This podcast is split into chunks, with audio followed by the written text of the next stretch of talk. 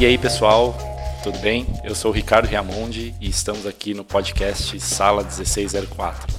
Hoje eu tô aqui com o Eduardo Ferigato. E aí, galera? E com o Aloísio. E aí, pessoal, tudo bom? Para a gente conversar do tema quadrinhos autorais. Né? Será que quadrinho autoral é uma lenda urbana ou é algo possível de, de se concretizar, né? Então hoje a gente vai conversar um pouco com eles que têm essa experiência aí, é, já, já lançaram alguns títulos é, deles e vamos ver como, como funciona isso, entender um pouquinho é, como é essa trajetória e, e, como é possível, né? Quais poderiam ser os caminhos é, caso alguém queira produzir quadrinho autoral. Uh, acho que seria legal a gente começando aqui, é, cada um fazer uma introdução aí, pode ser rápida, né? Um pouco de, de que, levou para trabalhar com quadrinho, né? Eu, eu costumo falar, é uma coisa que eu me sinto às vezes meio repetitivo, assim, que hoje em dia a galera quer ir para os games, né? A galera mais jovem, assim, porque é o que tem, né? De, de, é o que mais chama atenção, assim, né? De entretenimento. E para quem é um pouco mais velho, uh, eu acho que os quadrinhos tinham esse papel. Não sei se vocês concordam com esse ponto de vista ou não. E aí seria legal vocês falarem um pouquinho do que, que vocês, o que, que levou vocês para esse caminho dos quadrinhos. Quiser começar aí, Fergato? É, Fergato pode começar, né? Primeiro os mais velhos, né? é, respeitem os mais velhos. Né? É, ah, eu. Bom, eu, eu, primeiro de tudo eu concordo com, com isso que você falou, que hoje, hoje em dia, para os mais novos, eu acho que o, o, o videogame, a, a animação, né, a computação gráfica é, é assumiu o, o, posto que tinha uns quadrinhos na, na, minha época, assim, porque eu acho que o, o que antes o, o, quadrinho fazia, que o, era impossível reproduzir no cinema, né? E, e, nos jogos, hoje os jogos ultrapassaram os quadrinhos um milhão de vezes, né? Nesse uhum. sentido, assim. É, mas eu, desde pequeno, eu sempre gostei muito de desenhar, ficava sentado na frente da televisão desenhando. É, ficava lá desenhando os, os, desenhos da televisão, que, que era Thundercats, He-Man, essas coisas. O que denuncia um e pouco a quando eu fiquei mais velho... É, lógico. É, eu já tenho 40 anos já, então... Fazendo matemática aqui. É. Aí quando eu fiquei mais velho, eu decidi que eu, que eu queria aprender a desenhar melhor. E, e meu pai sempre foi um cara que consumiu muito cultura assim, meio, pode-se dizer, o que hoje é chamado de cultura nerd, né? Meu pai ele me levava para no cinema, ele ia muito assistir os Star Wars no cinema. É, meu pai lia muito Isaac Asimov, lia Tarzan, a, a, gostava muito de quadrinho, Tex, Batman. Então foi através dele que eu, que eu tive contato com o Cavaleiro das Trevas, do Frank Miller, que foi aquela HQ que me fez me apaixonar por, por histórias em quadrinhos e querer, querer fazer isso um dia. Então eu comecei a fazer vários cursos aqui em Campinas, dentro da área, e, quando eu tava, acho que quando tinha uns 20 anos, eu comecei a estudar na, na fábrica de quadrinhos, que depois, depois virou a Quanta Academia de Artes, né? Ela, foi lá que eu, que eu aprendi tudo que eu, que eu fiz de quadrinhos, que eu sei de quadrinhos, né? E depois comecei a trabalhar com publicidade, inclusive junto com, com o Ricardo Riamon, e aí a gente trabalhou uns anos juntos. Uns bons anos, né? é. Aí eu fui, fui, fui, também descobrindo uma coisa, né? Que acho que mesmo as, a galera que quer trabalhar com games hoje vai, vai acabar, vai acabar e tendo que lidar com essa realidade, que você quer trabalhar numa área, mas não é tão simples assim, principalmente no Brasil, né? No Brasil eu acabei aprendendo que você tem que ir pegando o que aparece, assim. Então eu entrei, comecei na publicidade, depois eu peguei coisas com quadrinho americano, peguei coisas com quadrinho nacional, trabalhei com em, em empresa de games também, é, dei aula já várias, várias maneiras de você sustentar uma carreira com, com a arte, né? Hoje meu foco maior é, ainda é, é, conseguir algo com quadrinhos, mas eu continuo ainda trabalhando para publicidade, trabalhando para editorial, trabalhando para didático.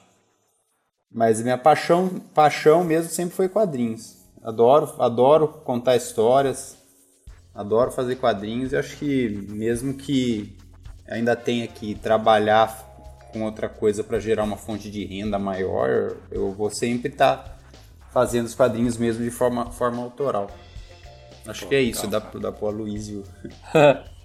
Fala um pouquinho aí, Aloysio. legal. Uh, ah, então, eu, como Feligato, né, eu, eu, lia bastante quadrinhos, assim, quando eu era criança, né, só que eu lia uns pouco mais infantis, assim, né, eu, meu pai, na época, é, ele tava começando a melhorar de vida, meu pai corta cabelo, né, e aí ele começou a melhorar tal, e aí ele quis é, comprar gibi, né, pra poder ler alguma coisa, né, tipo... E aí ele é, começou a assinar aqueles gibis da Disney, assim, vinha um pacotinho com não sei quantos gibis da Disney todo mês, assim. E aí por muito tempo eu li muita coisa. Eu li, na verdade, mais Disney do que até a Turma da Mônica, assim. E eu curtia pra caramba, assim, esse, somente o Tio Patinhas, né, que era sempre coisa de aventura, tal, assim. E só que assim, por muito tempo, aí beleza, aí depois chegou uma época que começou a ter mangá aqui no Brasil, aí eu passei a ler bastante mangá. Eu nunca fui muito assim de ler super-herói. Eu lia Dragon Ball, comecei a ler os Blade, as mangá de samurai, essas coisas assim. Mas assim, na época eu achava que era mó trampo fazer história em quadrinho, assim. Além do que eu não tinha a menor técnica para isso, né? Eu desenhava mal pra caramba até o começo da faculdade. Eu, dá pra dizer que eu não sabia desenhar mesmo. Né? E aí na, na facu eu, eu tava na, na pegada de querer aprender a fazer aqueles speed painting, assim, igual os, os, os asiáticos tudo faz, fazia no concept art org lá. Aí eu falei, ah, vou arrumar um tablet e vou aprender a fazer esses negócios, né? Daí, na, na mesma é. época, é. eu achei no DeviantArt, assim, um cara que tava fazendo umas histórias em quadrinho, assim, do Mega Man X. E aí ele também estava fazendo quadrinho para um outro site, que era o Enter Void. Que é um site de quadrinhos que fica, tipo, uma pessoa duelando a outra. Tipo, eu crio um personagem, o Ferigato cria outro. Aí eu enfrento ele com uma batalha de gibis, assim, de... Eu crio três páginas de eu derrotando o personagem dele. E ele também faz o personagem dele derrotando o meu. E aí as pessoas davam as notas, assim, entretenimento, criatividade e qualidade e passava as críticas tal, né? E, e aí nessa época eu falei, pô, da hora, né? Eu podia. Eh, já que eu tô tão ruim de desenho assim, se eu pegar uma página de quadrinho, eu vou desenhar pelo menos uns cinco rostos, eh, cinco cenários, né? Apesar que depois eu descobri que você não precisa desenhar cenário em todo o santo quadro, mas na época eu falei, ah, da hora, eu vou praticar pra caramba aqui. E aí eu comecei a fazer gibi nessa época, assim, e eu desencanei totalmente desse lance da, do concept, assim, e acabei indo pro, pro gibi, que eu curti tanto, assim, pirei tanto. E uma das coisas que eu acho também contribui, assim, que nem atualmente eu gosto de escrever também, né? E na, na minha adolescência eu jogava muito RPG e eu sempre fui mestre no RPG. Tipo, eu criava as historinhas, essas coisas assim. eu acho que isso também teve um pouco de influência, assim, de querer contar a história, sabe? E aí eu acho que foi tudo foi construindo assim para chegar para culminar nisso assim. Eu passei a faculdade inteira praticamente praticando, aprendendo a fazer história em quadrinhos. E aí no final da facu eu entrei na DC Comics através de um concurso que eles estavam fazendo, que era tipo chama Zuda, Zuda Comics. E todo mês tinha um concurso, é, era mensal assim esse concurso, que eram 10 quadrinistas, 10 títulos que ficavam para votação e quem tivesse mais votos ganhava um contrato com a DC Comics de fazer 60 páginas do seu título, ia ser um webcomic gratuito. E você recebia lá um paycheck, beleza. E aí eu fiz uma mega campanha na época lá com a galera, assim, pessoal da facu ajudando, de Orlândia e tal. E aí deu certo, eu consegui ganhar. Só que eu, isso aí não durou muito tempo, porque tipo, era meio estranho, porque o site, os caras pagavam um page rate assim, ok, só que não tinha publicidade, não tinha nada. E aí eu falei, meu, como é que os caras pagam esse projeto, né? E aí não deu outra. E logo depois Sim. saiu o iPad e eles falaram assim, meu, foda-se é, webcomic, vamos botar o Superman no iPad aqui e fazer dinheiro com isso aí, uhum. né? Ah, mas beleza. Sim. Mas aí eu falei, ah, da hora, né? Dá pra eu seguir nisso, continuar. Tipo, o pessoal gostou o suficiente pra, pra rolar o projeto, né? E, e, aí, dois anos depois, eu consegui entrar na Image com um, um escritor canadense. E logo depois que acabou esse projeto, o Green Leaper, que é uma história de romance e terror, assim, eu entrei na Top, onde eu encontrei o Ferigato, o Chá, o Diego, e a gente formou o quad lá, né? E aí desde então a gente tá aí. Não sei se eu misturei as perguntas aí, talvez. Não, não, cara, tá ótimo. É. Não, a gente vai puxando aqui os assuntos, cara. Ah, porque eu acho que eu já comecei a emendar outra coisa, assim. né? Aham. Eu- Não, achei interessante o que você falou aí do, do- Porque assim, muita gente que fala de quadrinho fala- pensa assim, puta, bagulho mega difícil de produzir, super puxado, é, vários, vários quadros, demora mó cara. Mas você foi por um caminho assim, putz, se eu desenhar uma página de quadrinho, eu vou desenhar muito, né? Vou Sim. melhorar cada vez mais, porque eu vou fazer, sei lá, cinco rostos, várias, vários cenários, né? Cara, é uma versão um pouco diferente do que as pessoas costumam, costumam falar, assim. Acho isso legal porque puxa para essa linha do vou melhorar, então vou, vou me forçar e, e com um certo objetivo, né? Porque às vezes a galera que vai muito para estudo fica meio sem saber o que, o que desenhar, o que pintar, enfim. Uma coisa que é clara, assim, em cada gibi, assim, que eu faço, assim, que é, eu melhoro muito, assim, tipo, mesmo hoje ainda, eu vou é, pegando coisas que eu tava fazendo errado, assim, e tentando melhorar, sabe? Tipo, eu tenho um pouco de...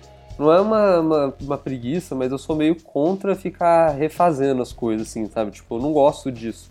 Eu gosto de... Eu, eu termino o negócio, aí eu observo o que, que eu fiz de errado, de certo, assim, e falo, no próximo projeto eu preciso fazer isso direito. Ah, Preciso legal. arrumar isso de alguma forma. Aham. E aí, tipo, é uma coisa que sempre no próximo coisa que eu tô fazendo, assim, eu quero falar, ó, isso aqui é bom dessa vez eu pegar no pé disso aqui, sabe? Tentar fazer de um jeito diferente. Ah, o estilo do traço não me agradou da outra vez, vou tentar um outro estilo. Ou, ah, nossa, eu desenhei um cenário porco no outro gibi. Vou pegar agora e fazer com perspectiva bonitinha, né? Tentar melhorar nisso. sabe? Porque também o, o lance é que, assim, você vai, no caso do quadrinho, você vai desenhando tantas páginas que uma hora você começa a ficar meio achando que já tá, você já tá manjando demais. Na hora que você começa, às vezes, a achar que você tá manjando, você começa a fazer tudo errado, na verdade. Você tá, tipo, meio acostumado, assim, e aí você vai perdendo noção do que, que é o certo e o que é errado. E de vez em quando é bom você começar a prestar atenção, sabe, no que, que você tá fazendo de verdade. Saquei. Ah, e não tem caminho fácil no desenho, né? Sim. Às vezes a pessoa que tá fazendo CG, eh, cenário para concept vai falar, nossa, quadrinho é muito mais fácil do que fazer concept, que dá maior trabalho. E o cara que tá fazendo quadrinho vai falar, nossa, mas parece mais fácil fazer concept. Não existe, né? Tudo dá trabalho. Tudo dá trabalho, né, na verdade. E É. Então, é, só, é é só diferente o pipeline, mas dá tudo trabalho. Aham. É. Tá. Ah, só a preguiça que é a mesma. É, é. Já que a gente está falando de desenho, é uma coisa que, pelo menos quando, quando eu pegava a página para fazer colorização, às vezes, para fugir um pouco desse. Porque é uma coisa que vai meio que cansando, né? Se você, tá, lá, você tem tantas páginas para desenhar ou pintar, e chega uma hora que você está na metade e às vezes você está já saturado. Aí eu fazia um esquema de não ir na ordem, né? Não ia da primeira para a última. Então eu ia meio que misturando. Pegava algumas sequências de páginas, ia fazendo fora de ordem para tentar não ficar tão claro que pô, a revista às vezes começou super massa e, no final você tá chapando as cores assim de qualquer jeito. E desenho Cara, vocês costumam fazer isso assim, às vezes dá uma mexidinha nessa ordem ou é um pouco mais linear? Ou depende do projeto ou depende de quando vocês estão fazendo? Eu faço tudo na ordem, eu sou meio, meio sistemático, assim. faço todos os layouts, depois eu vou fazendo toda a arte final, depois eu vou fazendo todos os scenes. É, com, com desenho eu acho que eu dou uma flutuada, assim. Com a cor eu acho que eu prefiro ir na ordem também. Mas com desenho, às vezes eu, tipo, até pelo, por esse lance de você se aquecendo, tipo, o projeto de quadrinho sempre é um projeto comprido, né? Tipo, você vai passar muitos dias desenhando. E aí, até por conta desse lance de você ou melhorar ou piorar o, o trampo no meio do projeto, tipo, às vezes eu pego, ah, hoje eu não tô muito afim de desenhar, mas eu tenho que desenhar, né? Pô, vai ter- hoje vai ter de sair tantas páginas. Às vezes eu pego, tipo, umas páginas um pouco mais simples, ah, hoje eu vou desenhar só umas páginas de conversa aqui, que eu não tô com saco muito de desenho. Agora, tipo, às vezes você acorda empolgado, ah, hoje eu vou meter a página de ação lá, né? E vou, vou, vou finalizar ela pra ficar bonitinho e tal, né? Tipo, mas eu, eu acho que na hora de fazer o lápis, por exemplo, o rascunho que é o principal, né? Eu tento ir na ordem sim. Acho importante, mas na hora de finalizar, que é o resultado final, acho que dá pra sair flutuando um pouco, que, que nem é uma coisa, pessoal, eu, eu costumo fazer muito, né? Duas coisas. Eu começo pela página inicial, eu tendo muito a cair no, no overworking do negócio, assim. Começa a, a pôr tanto esforço na primeira página que fica um negócio super duro, super estranho, assim. E aí, às vezes, eu tento deixar mais para hora que tiver mais aquecido, um pouco mais ágil também, que eu vou conseguir fazer uma síntese melhor, assim, né? Até porque eu vou pegar o lápis desse jeito, assim, super overworked também, super overworked uhum. também, um negócio super punhetado e que não deveria estar tá assim, sabe? Porque o resto do gibi, conforme você vai desenhando, você vai largando um pouco mais a mão, vai, vai sintetizando mais. E o começo está super bem trabalhado. Sim, Sim, mais trabalho do que ele deveria. É, então, se eu já tô com o nanquim já um pouco mais solto, eu prefiro deixar até mais pro fim, começar a fazer a primeira página, do que fazer na, na ordem de novo, assim. Então.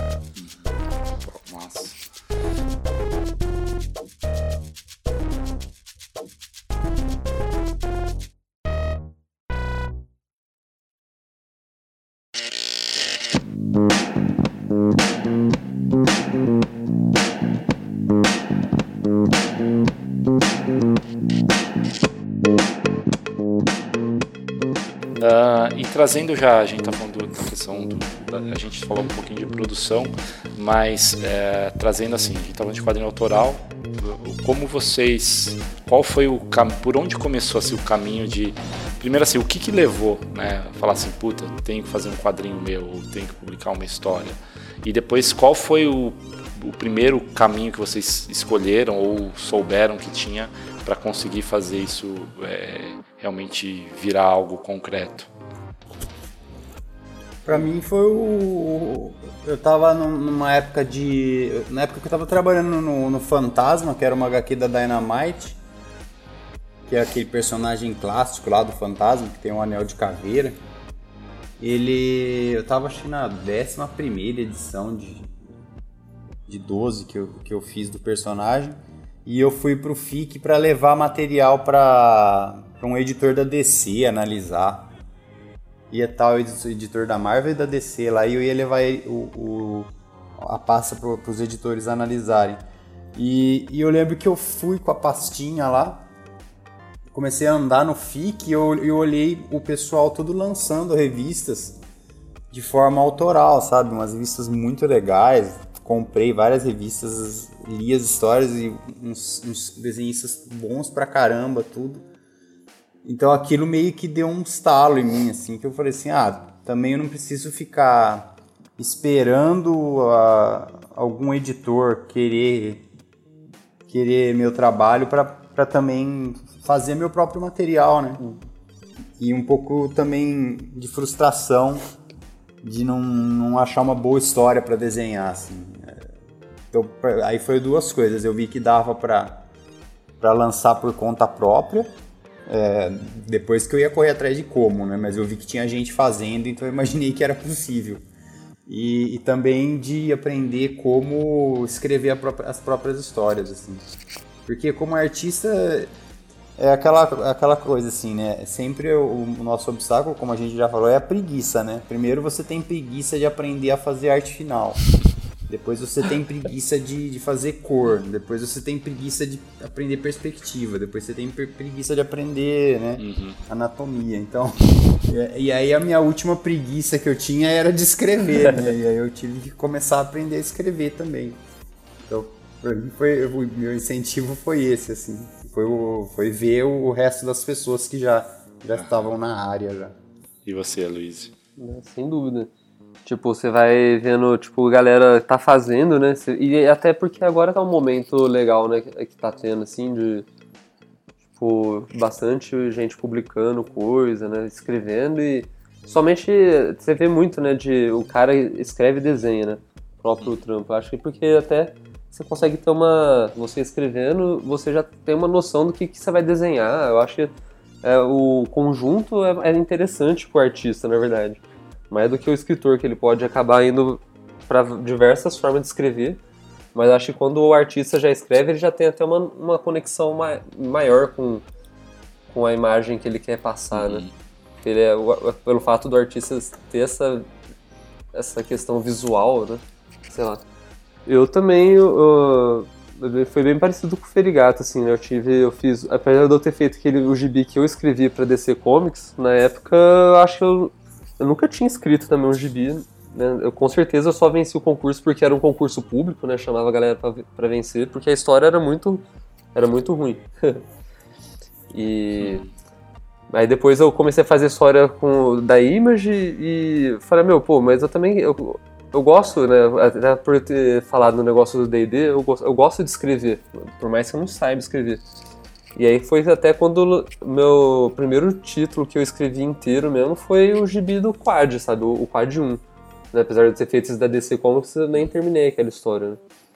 E, e aí quando a gente formou o lance do Quad, né, o Fergato até foi um grande influenciador nisso, porque ele tinha ido no FIC em 2011, é isso, Fergato? Foi. E aí ele ficou mó empolgado lá, a gente tava lá na top, a gente tava um pouco frustrado, na verdade, né, no nosso trabalho, assim, porque a gente não tinha uma liberdade criativa, assim, né, a gente tinha, a gente achava que uma coisa funcionava de um jeito e os donos achavam que funcionava de outro na arte. E aí, então a gente começou a utilizar esse projeto, o Ferreira falou, ah, tem o FIC no fim do ano, a gente podia fazer um gibi e tal. E aí a gente começou a bolar isso aí, né, de, de ah, vamos escolher um tema tal, e acho que é aí que começou para mim mesmo esse lance de querer aprender a escrever, querer fazer próprio próprio trampo mesmo e seguir nisso, sabe, ao invés de ficar até porque é, por eu ter feito já quadrinho para fora duas vezes e não ter decolado, sabe, tipo, as duas vezes que eu entrei, eu falei assim, agora vai. E não foi, sabe, tipo, aí eu falei, meu, que saco, velho, vai pau no É, acho que é a mesma coisa eu também. Quando você consegue, você fala, ah, é agora, agora. É. É, então. Aí eu falei, meu, vamos fazer então o meu próprio gibi, cara. Porque se, já, se não é para decolar, então pelo menos eu faço a minha coisa, que a gente tá no momento é, do quadrinho que tá, pelo menos tá melhor do que já foi antes, né? Foi, nunca foi melhor do que agora. Então se é alguma hora para fazer minha, minha própria coisa, é agora, sabe? Sim. Então eu também comecei esse, esse caminho aí, sabe, de aprender a escrever. A gente está sempre lendo, a gente tem um grupinho. É, e o legal do autoral é, é, é, um pouco isso. Você é você fazer o seu trabalho sem sem direção de arte de outra pessoa, uhum. né? Porque quando você está fazendo trabalho profissional, você tem que aprender a deixar seu ego de lado, porque você não está fazendo um projeto sim, seu. Sim. Uma coisa que eu sofria muito na adolescência, assim, quando eu trabalhava para para outras pessoas é, é, querer colocar meu ponto de vista em cima do projeto dos outros. Sim. E isso não, não, vai dar certo nunca, né? uhum. né? Porque o projeto é da pessoa, ela não vai querer fazer do seu, do seu jeito. Sim. Então é você. É uma brincadeira legal você falar, bom, eu sou o diretor então desse trabalho aqui. E aí não tem ninguém que culpar, né? Se o trabalho ficar ruim, é culpa sim, sua sim. mesmo. Não dá pra você mas é divertido também você ser o próprio, o próprio diretor do seu trabalho e, e fazer o que você acha que tem que ser feito. Assim, às vezes o resultado, o resultado disso pode até impressionar as pessoas, mas e até você mesmo. Você vê que quando você segue o seu instinto de artista, assim, do que você quer, parece que flui melhor, assim, o, o resultado. Nossa, você acaba tendo uma autonomia, né, dentro das coisas que você quer fazer.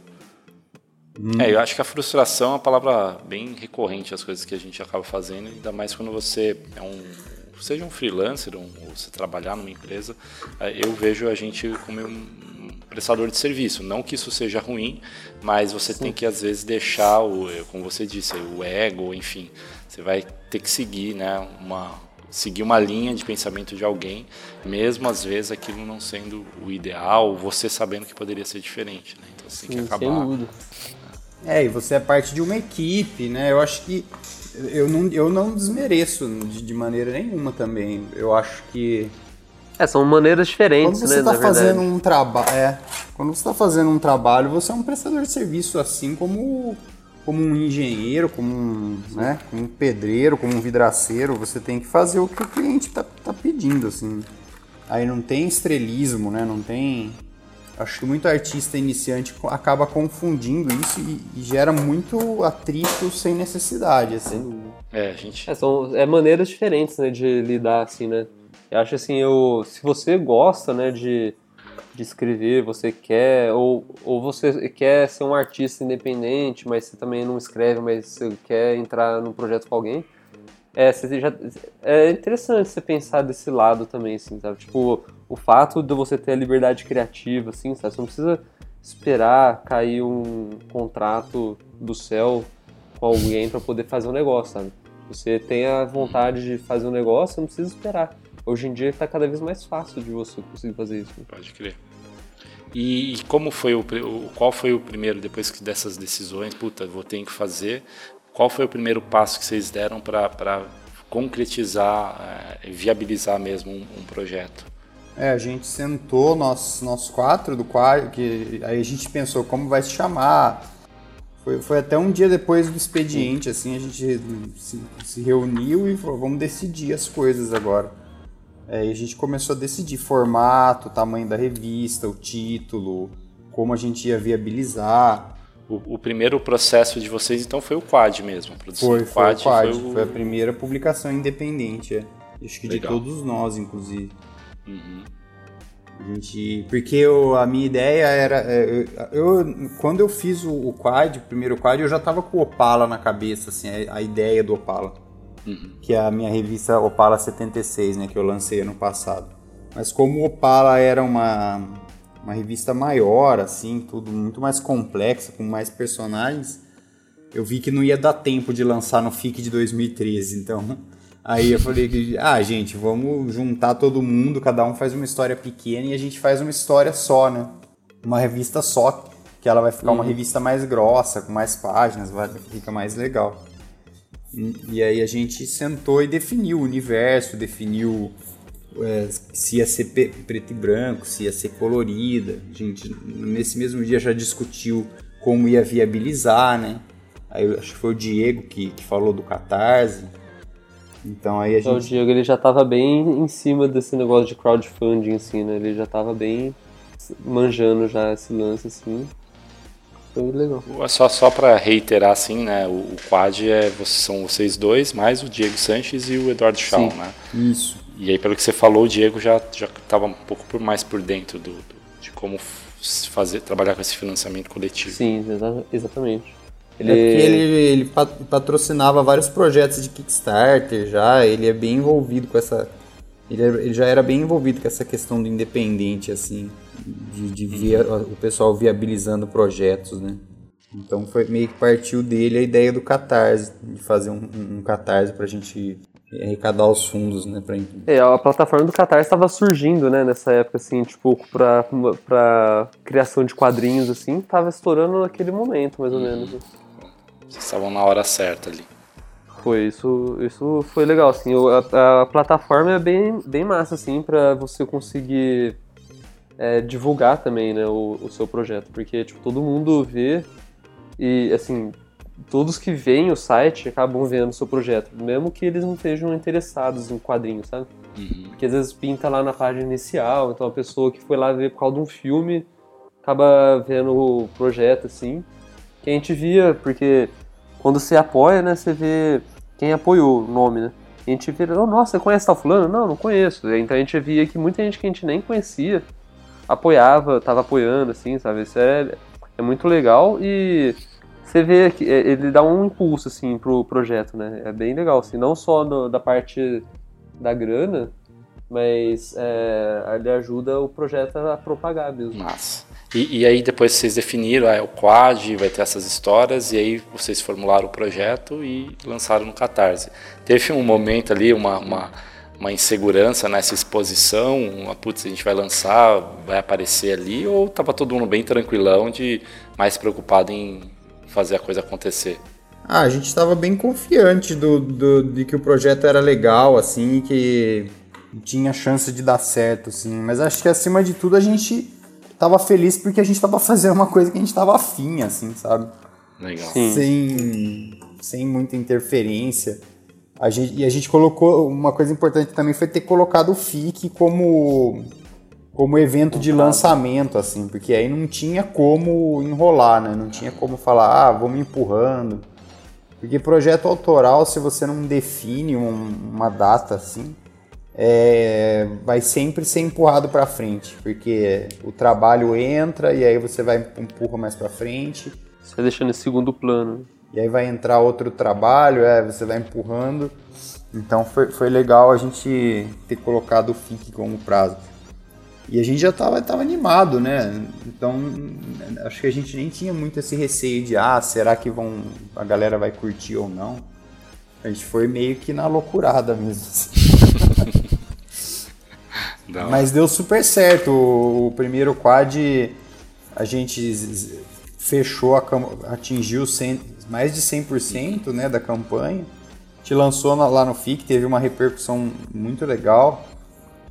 E tanto que a gente depois, né, continuou, assim, lançou o 2, o 3, lançou agora o Svalbard, né, no mesmo universo.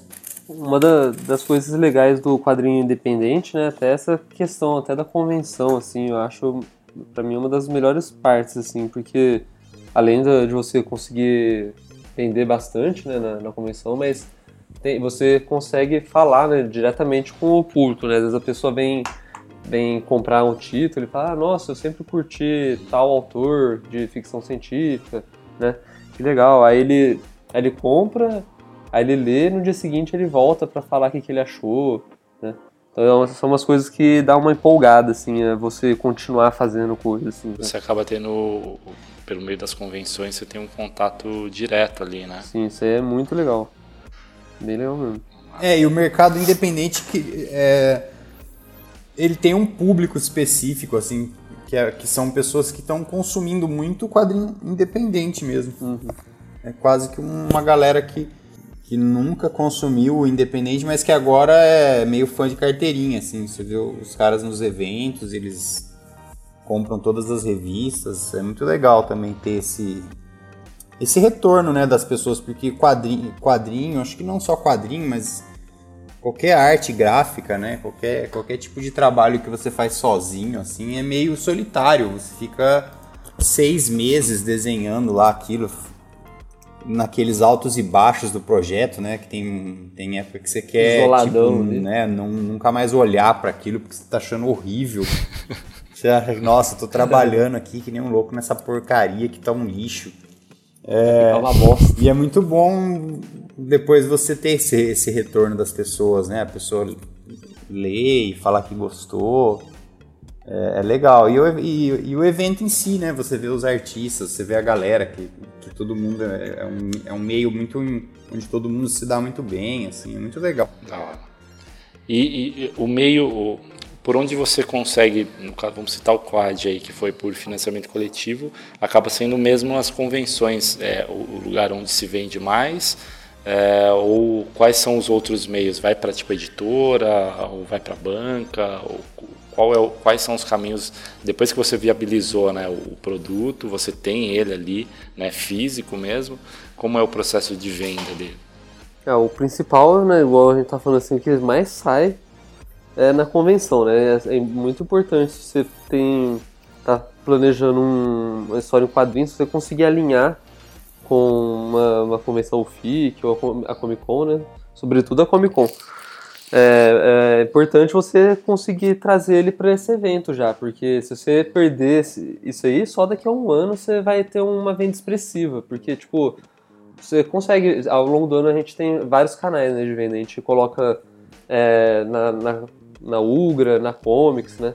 Que vende, vende ok, mas é, é bem pouco perto do que você consegue, levando em conta que em quatro dias de evento você vai fazer muitas vendas, assim, sabe? E esse aí, o, esses pingadinhos da loja, assim, vai ao longo do ano, né? É importante também, mas ele, ele não é... É, inclusive para quem quiser conhecer o trabalho do Quad, do C, a gente já tem um selo com vários títulos aí, a nossa a, a gente tem a lojinha na Ugra, no, tem o site uhum. do Quad, Quad Comics, e lá tem o link para a loja da Ugra, onde você pode pedir também as revistas, uhum. tudo. Vai até inclusive ter uma promoção na Páscoa aí, para quem quiser aproveitar. Oh, aproveita, hein? Mas. Mas é a- as convenções são a grande. a- a- a- onde você vai desovar estoque mesmo, é na, é na convenção, é onde mais, mais vai vender. E, e o público. Depois é picadinho né, Saquei. pela internet. Ah, e- até conectando esse assunto com crowdfunding, né, uma das coisas legais também é que quando você faz o crowdfunding, você meio que já começa a vender, né? Ele funciona como uma pré-venda, geralmente, do produto, né? Nem se você conseguir, va- vamos lá, o apoio mais, mais simples é o apoio que você recebe o gibi em troca. Então, você põe lá que seja 30 reais e você leva o gibi na hora que estiver pronto, às vezes você consegue desovar até 500 gibis, dependendo né, do projeto, ou até mais, dependendo do projeto. Né? Então, já na sua tiragem, você já pode dizer que 500 você já vendeu. Entendeu? Então, uma das coisas também que é legal, eu acho que esse pá é o que mais comparável, tão, tão eficiente quanto a Comic Con é fazer o. ca- a- Pra venda, né? É a captação coletiva, né? Sem dúvida. Mas é legal também alertar o pessoal que a, é, o, o- a Catarse depois você tem um trabalho de correio que, Sim. É, ele, ele não é só maravilha, né? que é meio. É, É. Não é fácil. É. Ele é a plataforma de entrar a, a verba para viabilizar, né? Mas depois vocês têm que. Depois o, tem o que enviar é, tudo pelo correio. é é. todo de vocês, né? De manda pra galera. não é só- tudo mais. É, e muitos projetos do Catarse a gente vê que a pessoa às vezes dá tiro no pé porque coloca muitos tipos de prêmio, coloca caneca, coloca não sei o que, coloca imã, coloca, sabe, mil coisas de, de, de prêmio e, e depois você vai ter que enviar tudo isso pelo correio. É, e produzir, né? E- Tipo, se, se- se você falar que É. uma palhetinha vai custar, que seja, vai, um- uma palheta cara, vai sair um real pra você fazer, você teve 500 apoios, teve mil apoios, é 500 reais, mil reais a mais, que você já vai gastar, né? Então, E outra, os livros, se você manda só o livro, vai pro registro módico, então tem um preço mais em conta. Mas, por exemplo, se você quer mandar um livro e um imã, são coisas separadas. Às vezes.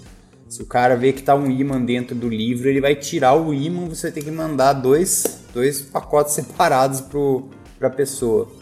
Então, é- é- tem que tomar cuidado com o Catarse para não exagerar em premiação. assim. O ideal é você é você contar com a venda da revista mesmo, né? Hoje em dia no Quad a gente conta funda- fundamentalmente com venda de revista. Ó, é a revista, às vezes um pôster A4 que cabe dentro da revista, né? Para não ter que, que né, dobrar o pôster ou enfim, mandar separado um cone. Tudo isso tem que ser levado em consideração para não virar uma dor de cabeça, assim. Tem muito artista que depois não dá conta de, de mandar tudo e aí queima um pouco o filme, né? Você faz o crowdfunding, você junta a verba e você não envia, né, o material para as pessoas. Sim. É, eu já vi alguns casos de. Caso brasileiro eu não lembro, assim, mas eu já vi caso de, do Kickstarter da galera que ficou anos para entregar um livro, terminar um livro. Aí entrou mais num processo da produção mesmo, né? Da, da arte, assim. O que acho que é legal como vocês colocaram uma meta, né? A gente tem para tal evento tá com isso pronto. E acho que a experiência de trabalho de vocês também talvez é, favorece conduzir dessa forma, né? Pô, a gente tem um, prazo, né? Porque Sim, senão corre esse risco, né? Fica muito, né? Vai mudando, ah, não tô contente, vai indo, vai indo, vai indo. E corre esse risco de depois não entregar. E acho que também, não sei, eu imagino que. É, tem muito projeto que. Desculpa. Não, não, pode falar. Desculpa, te interrompi. Tem muito projeto que as pessoas não entregam, assim. A gente tem. Eu tenho visto pessoas no Facebook, até. Até recentemente, um cara que era um, grande colaborador do Catarse, assim, em vários projetos, ele falando assim: ah, gente, eu vou sair do Catarse e não vou colaborar mais, porque de tantos que eu colaborei, é, um monte ainda não me mandou, não mandou satisfação. Então, a- acaba até queimando um pouco a plataforma. né? com muito prejuízo já, né? A pessoa tem que ter essa seriedade, né? associa, né? Quer fazer, pro- faça, faça coisas realistas, assim. É o que eu sempre falo pra quem quer começar, assim.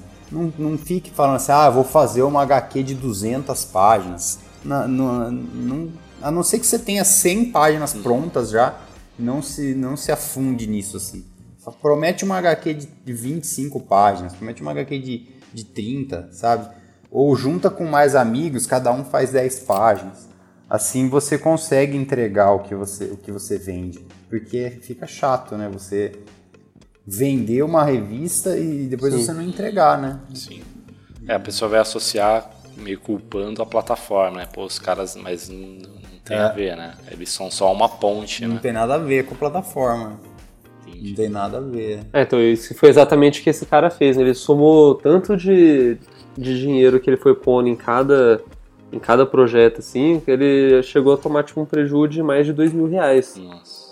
Sabe, ao, ao- através de, acho que foram uns 30 projetos que deu cano nele, assim. Caramba. E aí, tipo, como você doou, né, tipo, você o não... ó, pela política do site, assim, eles não têm uma responsabilidade, né, nesse sentido. O Catarse, ele não é, ele não é responsável pelo que a pessoa faz exatamente com o dinheiro. Né, E aí você dá e você vai na boa fé. Né? Aí que no caso, tem uma- é, ele apoia bastante projeto, né, então dá pra somar uma- um valor, mas é, tem gente que abusa mesmo, tipo, eu já tive um projeto que apoiei de quadrinhos chegou três anos depois, tipo, ele entrou, o Catarse lá, eu tava fazendo quad 1. Chegou no ano passado o Gibi sabe? Eu mesmo tenho alguns que eu contribuí e não recebi ainda. Até hoje. Caramba. Então, é, o Catarse em si, a plataforma, eles não têm um, um- uma coisa de uma cobrança, então você meio que Não. faz. Eles têm uma garantia assim, se você contribuir e o projeto não atingir a meta, aí acho que Você você recebe de volta. recebe de volta. Não sei se é- você recebe de volta em. Eu acho que você fica com Eu crédito. acho que você né? fica com o crédito na plataforma.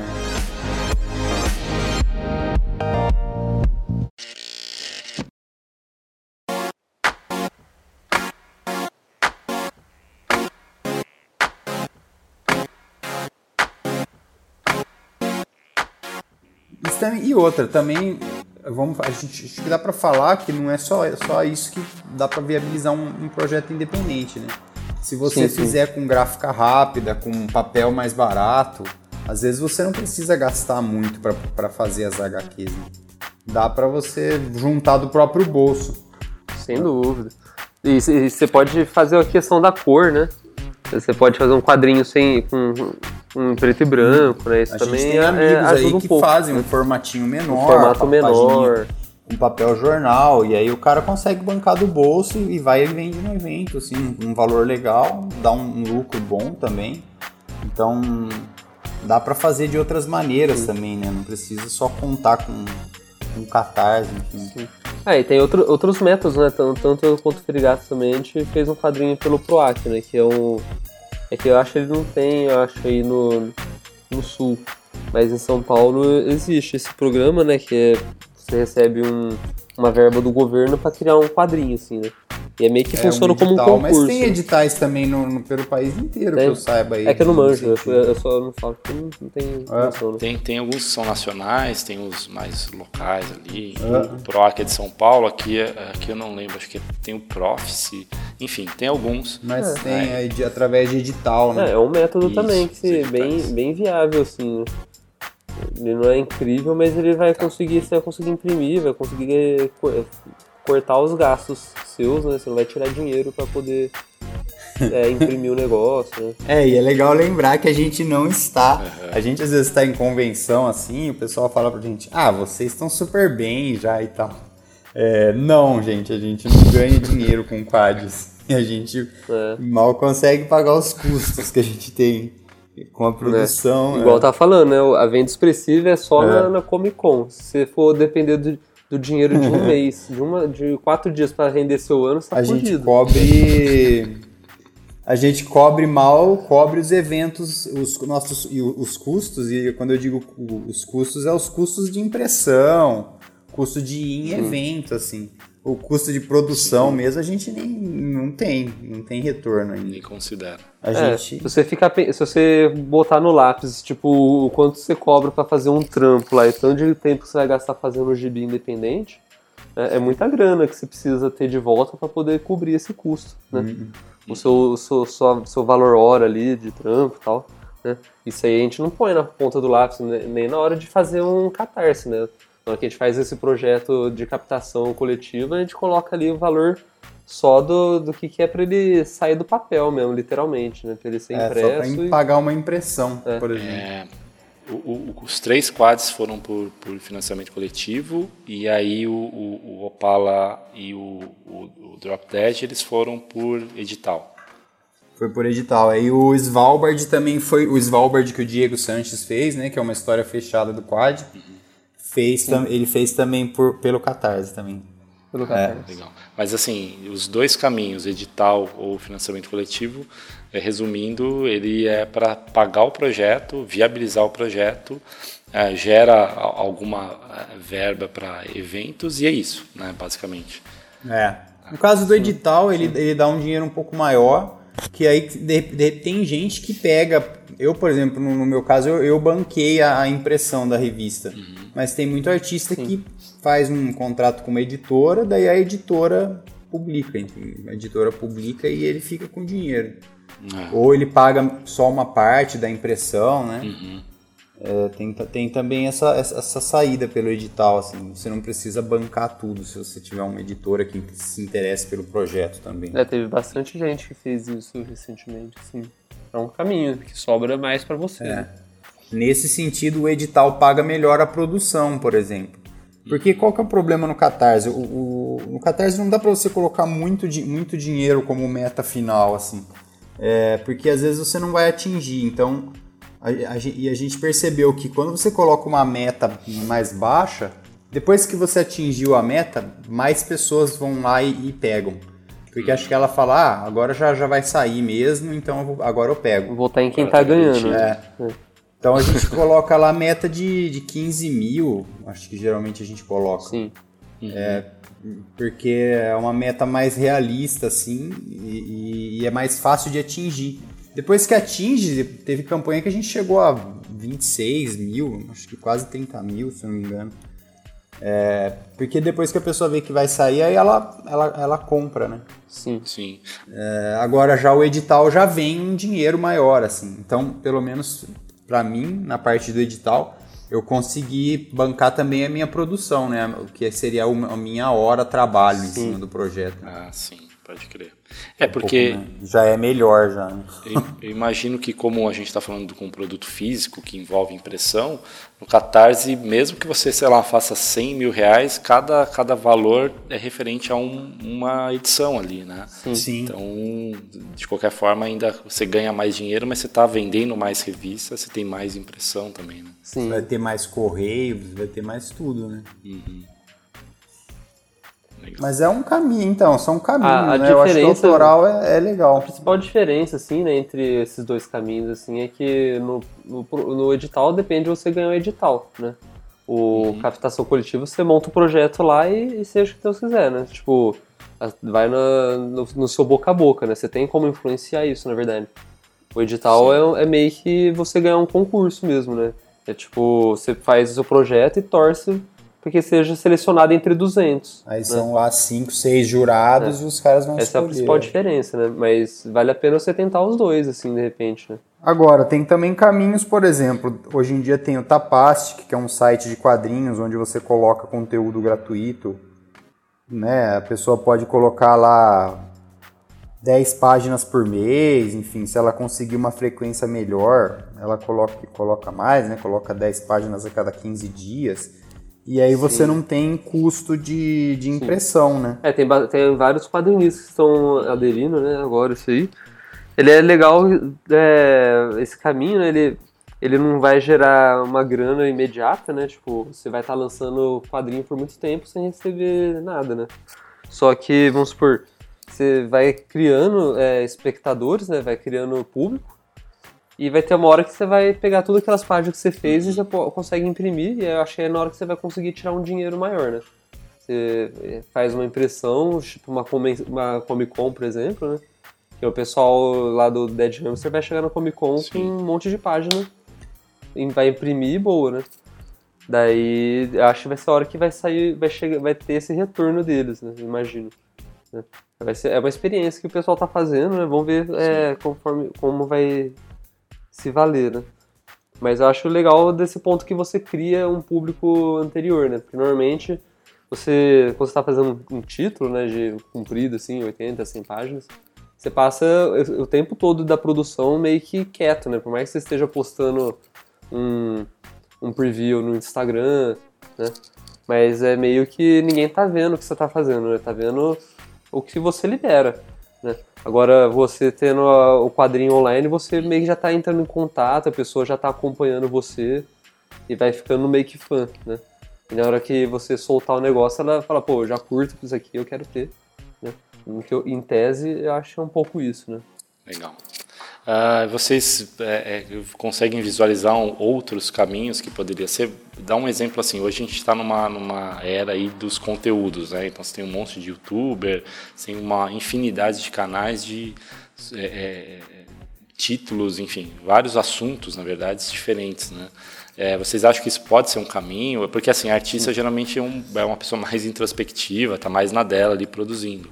Uh, vocês acham que isso pode ser um caminho ou vocês vê outro caminho no sentido de que é, a gente está falando muito que assim, beleza, é possível fazer o quadrinho autoral, existem alguns caminhos, uh, mas ainda são coisas assim, é mais para você viabilizar sua obra do que você realmente ganhar dinheiro com aquilo. E quando eu falo ganhar dinheiro com aquilo, é o mínimo, né, de você ter a sua renda mensal ali e viver disso, né.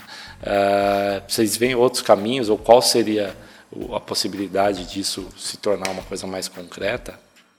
Eu acho que todo projeto autoral é um pouco também uma aposta é. que você faz num, num, num, num IP, né? Num, num, produto seu, assim. Que é. Que, que, no fim pode virar alguma coisa maior, pode ir para outra mídia, pode, né, enfim, virar um jogo, virar um filme. E também essa coisa de você existe uma satisfação pessoal do artista de conseguir expressar o, as ideias dele, enfim, colocar para fora alguma, essas, essas ideias que ficam presas na nossa cabeça.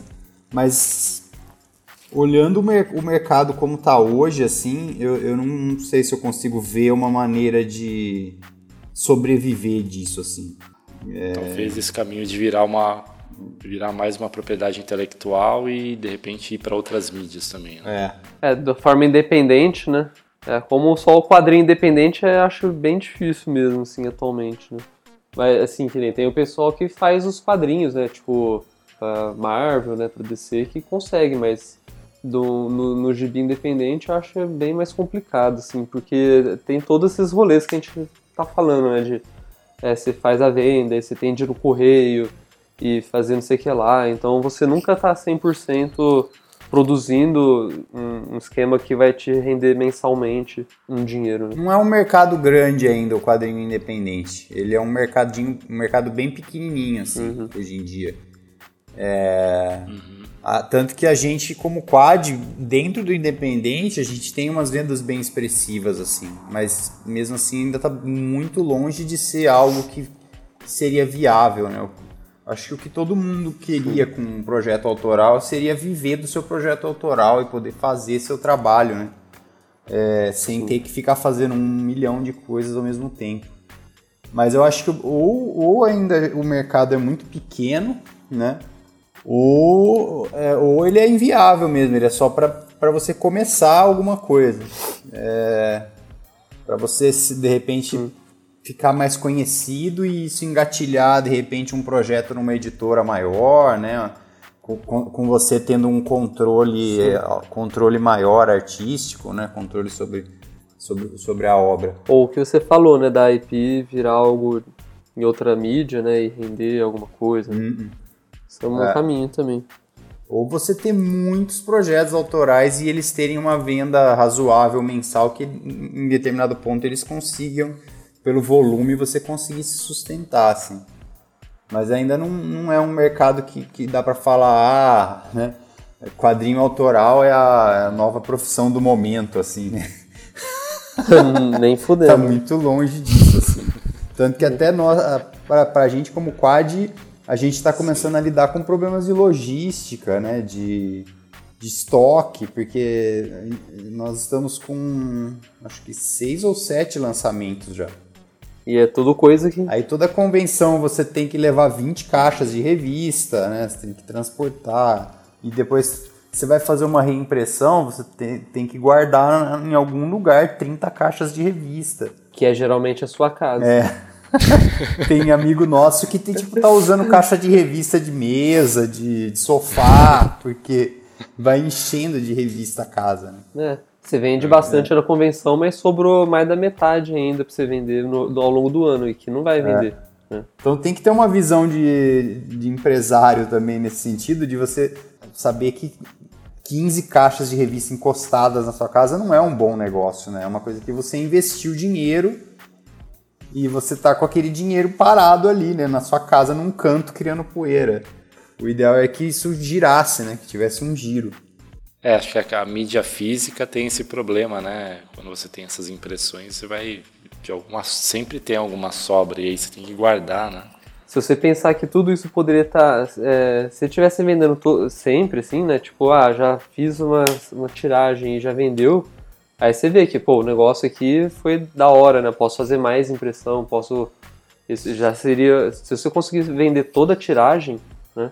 Daria uma grana legal que você conseguisse. Assim, num tempo hábil, né? Se você uhum. imprimisse e vendesse rapidão, pô, vamos continuar fazendo aí, enche o pau na. É, você tá fazendo um fluxo, né? De caixa, né? Tá girando, girando capital. É. Agora você faz para ficar parado, vai vender não sei quando, assim, realmente é difícil você imaginar isso como um negócio fixo. Né? E é um projeto que às vezes você dedicou, né? Sete meses de trabalho também, né? Tudo que, que pesa, né? Nesse sentido. Sim, nesse caso você tem que saber. Sim, é uma coisa que. Não é querendo desanimar, né, a galera aí que quer, que quer entrar no autoral, mas eu acho que é importante, principalmente para o artista, é, descer, do, descer do, do mundo do sonho, às vezes, assim. Artista é uma galera muito sonhadora, muito ideal, ideal, idealiza, idealista das coisas. Então, é. acho que é importante mostrar a realidade ah, também. Com né? certeza. Né? É, é, não é nada romântico o negócio. É, como eu falei, as pessoas veem a gente no evento e devem pensar, nossa, esses caras tipo, vão sair daqui de limousine aqui, é. pra festa das celebridades, sei lá. Pensar que a gente está super bem lá no evento e, e, vivendo disso e tudo, e não é, né? A gente está na verdade, apostando num, numa é, coisa que a gente. A gente espera que mais pra frente acredita. vá melhorando, né? Mas é, a realidade no momento é. não é essa, né? Tipo, Tem uma que coisa se dividir que. com outros trabalhos. Né? O, mer é, o mercado é, precisa crescer muito. Uh, acho que a gente pode meio que caminhar aí para é. finalizar. É, antes da gente ver o que, que vocês sugerem, ou últimas palavras.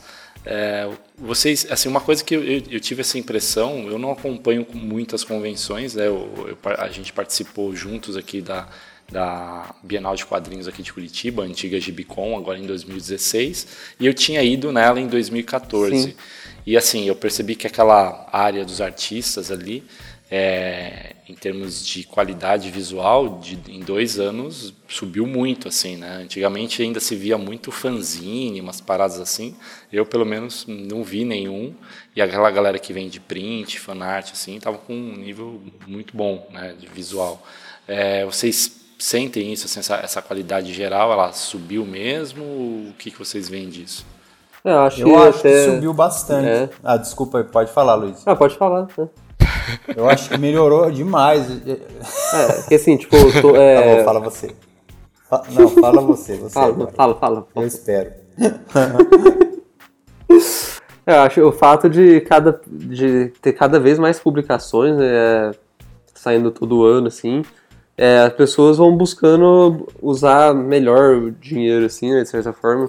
Até por conta de quando você tem uma plataforma como o Catarse por trás, você consegue designar o tanto que, que, você quer gastar com cada coisa, né? Tipo, se a gente falou que o nosso projeto a gente precisa de 15 mil reais, quer dizer que a gente colocou todos os custos que a gente precisa para tornar o negócio uma realidade, né? E dependendo do momento você pode colocar que pode precisar de menos ou mais dependendo do papel que você quer utilizar, né? Do orçamento que você fez na gráfica, né? Então acho que você começa a ver o pessoal fazendo os negócios que é fazendo uma coisa bonita também, né? Tipo, não, não falando que o Zine não é bonito, mas tipo, você começa a ver um negócio mais estruturadinho, e aí se você Sim. gosta desse negócio mais bem feito, você também quer fazer, né? Então acho que a tendência é você não querer nivelar pelo, por baixo, né? Querer fazer um negócio cada vez melhor. E acho que inevitavelmente isso vai escalonando, né? É, eu acho que o mercado está numa efervescência de talentos assim muito legal. E para mim é, do, do, que eu acompanho, assim, dos quadrinhos, eu acho que o quadrinho brasileiro ele tá criando uma cara, assim. Tá criando uma personalidade que, que antes ainda era um pouco de uma. Ou era muito influência de quadrinho americano, ou era muito influência de anime, né? Depois na geração seguinte. É, então eu, dá pra ver que talento não falta, assim, no, no mercado, assim. Produção não falta. Tem muita gente boa produzindo muita coisa legal. Se começasse a falar aqui tudo que eu achei legal, no, que eu comprei em evento, não, dá, não dava tempo. ia ter que ficar três horas aqui falando. Uhum. A gente só não tem mercado ainda, né? A gente precisa de mercado para viabilizar isso é, toda essa produção. É, tem mais gente fazendo do que comprando. Né? Tem muito mais demanda do que, do que procura. muito mais, aliás, muito mais oferta do que procura. Oferta. Uh, e pra gente fechar o assunto, é, o que, que vocês têm? Tem algum projeto em vista, né, de coisa, questão autoral ou em relação ao quad nos próximos tempos? E o que, que vocês finalizam aí para a galera uma, uma, uma, mensagem final para quem ou para quem quer fazer ou dando uma opinião de vocês aí sobre o assunto. O quad a gente está passando por uma fase meio de, de, de reformulação, de, de repensar algum, algumas coisas em todos os sentidos, assim, tanto de estrutura do universo e como a gente está contando as histórias, como também um reboot na... talvez um no quad. talvez exi existe essa possibilidade é. Então, é, é tipo e isso assim é. até às vezes para tentar de repente é. uma editora ou alguma coisa assim né é, fazer uma, uma coisa mais uniforme dentro, dentro de um padrão assim editorial é. É é, a gente descobriu que o, o esquema de antologia, assim, apesar do quad não ser uma antologia, mas ele é estruturado como uma antologia, né? Tipo, é, isso não é muito atrativo, na verdade, para editoras, né? Porque se ela quer lançar um projeto assim, é um, é um projeto difícil de explicar, né? Tipo, eu sei que eu gasto um pouco de saliva até explicando para a pessoa quando vai comprar um gibi na convenção, né? Então, acho que... Para a editora isso é, é, não é tão legal, né? É, então ela quer um jeito fácil, né? E assim, falando porque a gente tá falando de editora. Porque pra gente tá ficando já é, difícil a logística, né? É como eu falei, são seis títulos. E aí você vai reimprimir. E precisa ter lugar para pôr caixa. E a gente já não tem mais é. onde pôr caixa. A gente vê que a gente está com uma demanda de distribuição maior, assim. Só que a gente também não tem como é, distribuir, né? Não tem como colocar em livraria. Então tudo, a gente chegou acho que num, num, num gargalo do independente e a gente está nesse ponto de ou vai para uma editora ou não, Sim. enfim. Então a gente está tá, tá fazendo uma reestruturar a coisa para ver como que continua. É, a gente quer fazer mais, né? A gente, a gente gosta muito né, do projeto, ele sempre deu certo, né? Devido às resguardadas proporções, assim, né? Ele é bem sucedido, assim. Só que a gente. É, é, é, isso, né? A gente é artista, escritor, né? Barra, né? Quadrinistas. Que a gente não tem uma estrutura de editora que vai ficar girando esses gibis, né? Vai ter caminhão com carrinho, sei lá. A gente até tem alguns carrinhos para ajudar, mas é, não é, a gente quer fazer todas as coisas, só que a gente não consegue fazer tudo tão eficientemente, né? A gente não sabe, não manja é, a gente vai até aprender um pouco disso durante esse, esse momento, né, de, do quadrinho independente. Tipo, ah, eu preciso mandar com rastreio, preciso saber que a pessoa recebeu, né. É, tem toda uma logística. Mas pra gente continuar fazendo, a gente precisa, a gente precisa melhorar o nosso jogo mais ainda, porque agora são um monte de títulos. Já são sete gibis. Se a gente colocar mais um, o que, que isso vai acarretar? A gente, então a gente tá é, pensando como vai ser o próximo passo, né? E aí a, a gente fala de. Porque para cada gibi que a gente lança, depois você tem que manter os, os anteriores, né? Sim. Porque, ah, você tá lançando o Quad 5, e aí o, a pessoa não vai comprar o Quad 5 se a gente não tiver o Quad Sim. 1. Então tem toda essa questão aí de, de como a gente vai ter que manejar é, é tudo isso. E é por isso assim. que a gente até tocou no ponto da editora, né? Agora, de Agora, de projeto meu, assim, eu tenho uns dois ou três projetos que eu, já tô numa fase de fazer draft, assim, né? De, de estruturar eles na cabeça. Porque eu acho que depois que você começa também a fazer fazer suas coisas, você não, não consegue mais deixar totalmente de lado, assim. Sem dúvida. É... Então, mesmo que eu pegue, por exemplo, algum trabalho mais fixo, alguma coisa mais, né, que não me dê tanto mais tempo, sempre acho que eu vou ter, vou ter que dedicar um tempinho para tocar meus, meus projetos autorais, para a gente manter aí o quad, é, porque é legal, assim. Então, eu, aí, aí eu fecho para o que eu falaria para os artistas aí, né, que estão querendo ir para essa área, assim. É, a gente está meio abrindo caminho aí no, no mato aí, né, vendo para onde vai ainda. Mas é muito gratificante você, você também seguir seguir alguma coisa que você acredita, assim, e, e colocar suas ideias, suas próprias ideias no papel. Porque para o artista também ficar só fazendo um trabalho que não é dele, né, seguindo sempre o, a orientação de outra pessoa, e às vezes também querendo agradar uma espécie de mercado que ele gosta, né, tudo isso é, eu passei por uma, uma crise existencial assim no mercado americano porque eu ficava naquela coisa do que eu, o que, como eu tenho que desenhar para agradar esse mercado ou como eu gosto de desenhar, né? Como eu acredito que deva ser minha arte. Né? É, é sempre achar esse equilíbrio, né?